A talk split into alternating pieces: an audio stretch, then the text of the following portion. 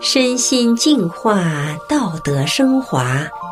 现在是明慧广播电台的修炼故事节目。听众朋友好，我是雪莉。今天要和大家分享的故事是：儿子沐浴在大法中成长。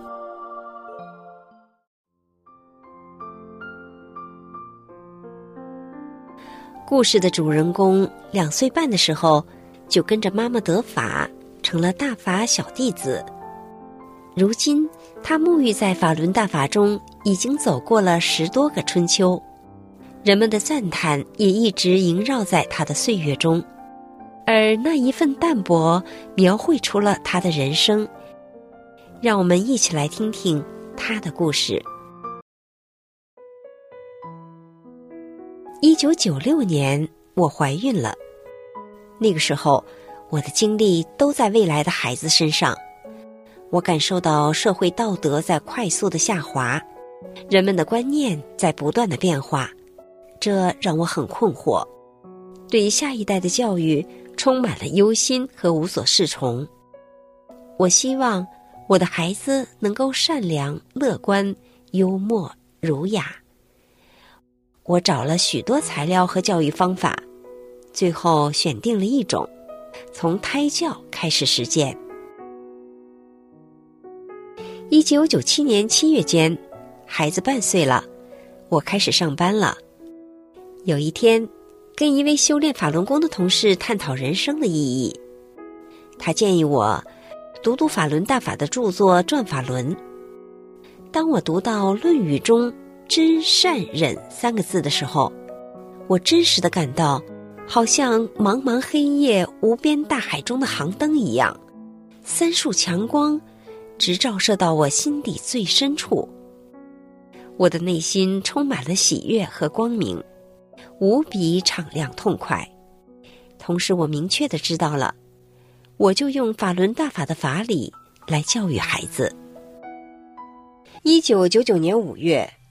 我把两岁半的孩子从奶奶家接回来，回来的第一天，我就把他领到师傅的法像前，告诉他：“这是师傅。”他的小手在胸前抱成拳头，瞅着师傅乐弯了腰，弯成九十多度，直起来又乐弯了腰。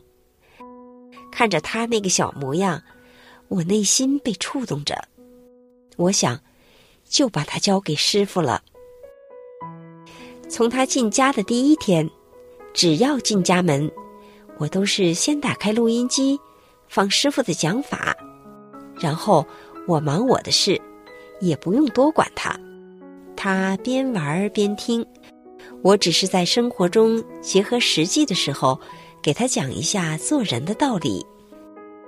有一次，我跟孩子说：“你是大法小弟子，要懂得忍让，比如在幼儿园。”小朋友发脾气、不高兴的时候，你不要跟他争，等他好了，你们在一起玩儿。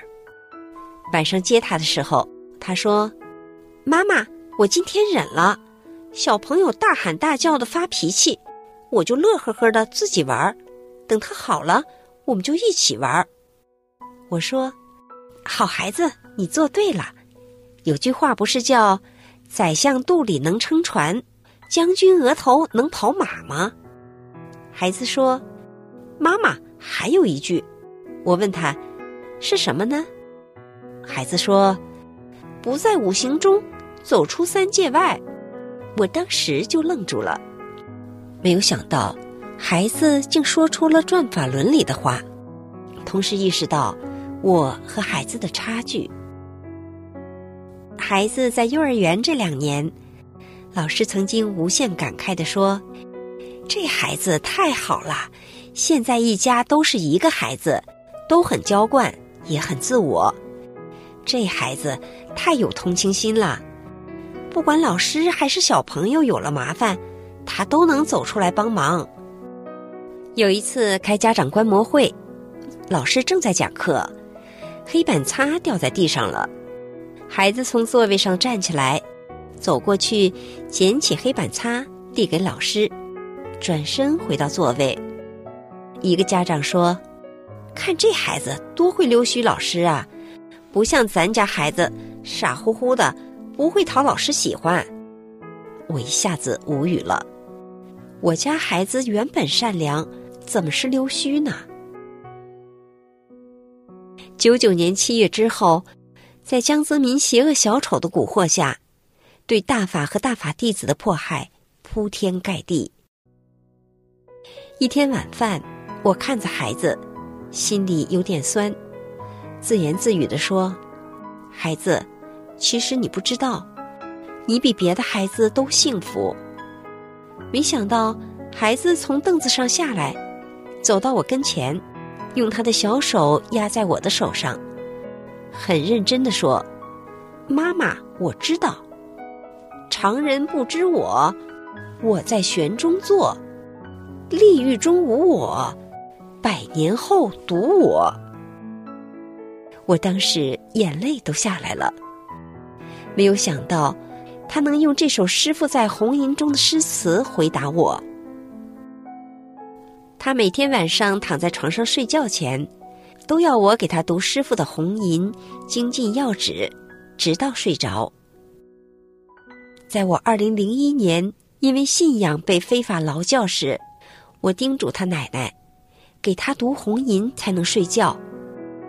结果他奶奶告诉我，他都会背。被非法关押了近三年的时间，我从劳教所回来，孩子刚上小学一年级，孩子所表现出来的善良，影响着同学和老师。在选班长的时候，同学们都选他，一个比他少很多票的女同学要与他争到底，他就说让给他，但是老师还是让他当了班长。老师曾经跟我说。现在的孩子都很独断自我，这个孩子太好了，非常有同情心。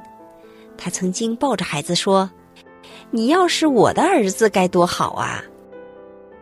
孩子在小学阶段两次受了很重的伤，一次是被同学踢到了小便处，踢得紫黑，小便很疼，一个星期才好；一次是被跳绳的同学缠住了他的脖子拉扯。也是紫黑的淤血，但是孩子没有告诉老师，也不让我找老师家长。他说，同学都不是故意的。孩子上了初中，在初一下半学期，我再次被绑架关押在看守所半个月。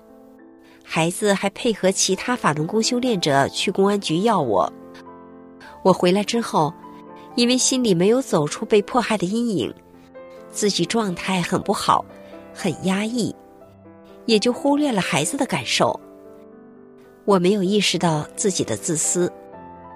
我出去向人们讲述法轮功被迫害的真相，发真相小册子时，为了安全，经常是电话关机，等开机了给他打个电话，他就焦急的不停的问：“妈妈你在哪儿？”我又不能说，经常急急的训他。不是不让你问吗？怎么还问呢？后来孩子慢慢的不爱说话了，也不爱出去玩了。现在回头想想，那段日子给孩子造成许多的孤单、压抑、无助的感觉，都是因为我没有站在孩子的角度去考虑过问题，没有体谅过他的感受，一味的从自己的角度出发。好在孩子一直在大法修炼之中。走过了那段似懂非懂的少年阶段。自从孩子上了高中，用他自己的话说，好像一下子懂事了。我也是这种感觉。面对高中的他，我强加他的情况越来越少了，凡事都要和他商量交流，达成共识。我也发现他能在生活中用大法指导自己。记得有一次，具体的事不记得了，只记得孩子做的那件事情是为了别的同学着想的。但是如果他不去表白出来，受益的人是不会知道是他付出的。可是他就是没有表白，很平常的。我听了他讲了之后，内心很震动。我发现我修炼的很有目的性，我要证实大法好，大法弟子好，所以我要把好表现给别人看。像这种不被人知道的做好，我可能会不做；如果做了，我也会想办法表白出来。我认识到，我得归正自己这种状态。其实这里面是有思和有为的。在高二上学期，孩子拿回来一张表，是评比市优秀青少年的，需要填写政治面貌。我问孩子：“这个证书你在乎吗？”他说：“不稀罕，无所谓。”我说：“咱没有入团，只能填无，大不了咱不要这个优秀呗。”我转念又一想。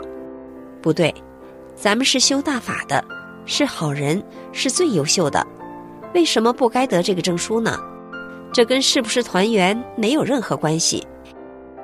孩子就这样把表交上去了，结果期末的时候，证书就下来了。拿着证书，他说：“其实当时有点压力。”上交的时候，教导主任还问他：“初中没入团吗？”他就回答没入过，高中也没入过。孩子从小学到高中，在学习上，他所有的老师对他的评价，都是上课注意力相当集中，学习非常优秀。在人品上，老师、同学、家长对他的评价，都说孩子善良、包容，太好了。因为成绩优异。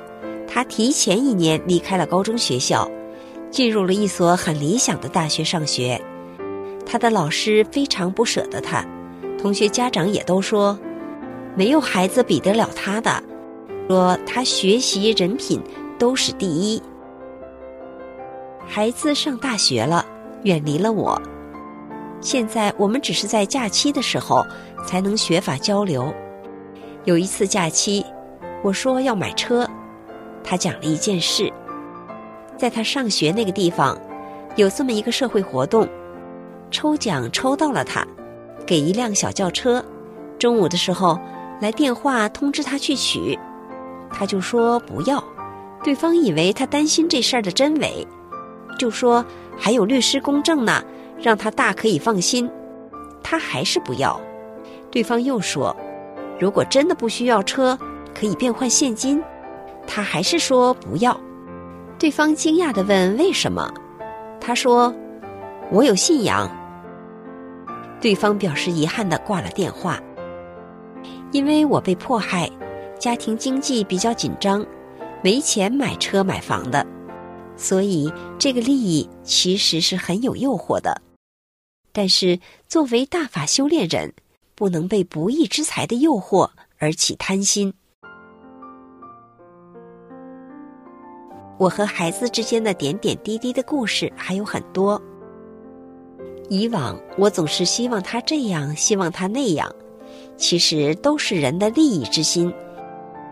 现在我觉得，不管他在哪儿，我都相信他会很好的，因为他心中有大法，有师傅，他会在大法中茁壮成长。听众朋友。故事讲完了，在大法中成长的孩子的确与众不同，对家长、对社会都是省心省力。孩子都能这样，还用担心社会道德下滑吗？还用忧心国家的未来吗？好，今天的修炼故事节目就到这里，我是雪莉，感谢您的收听，我们下次再见。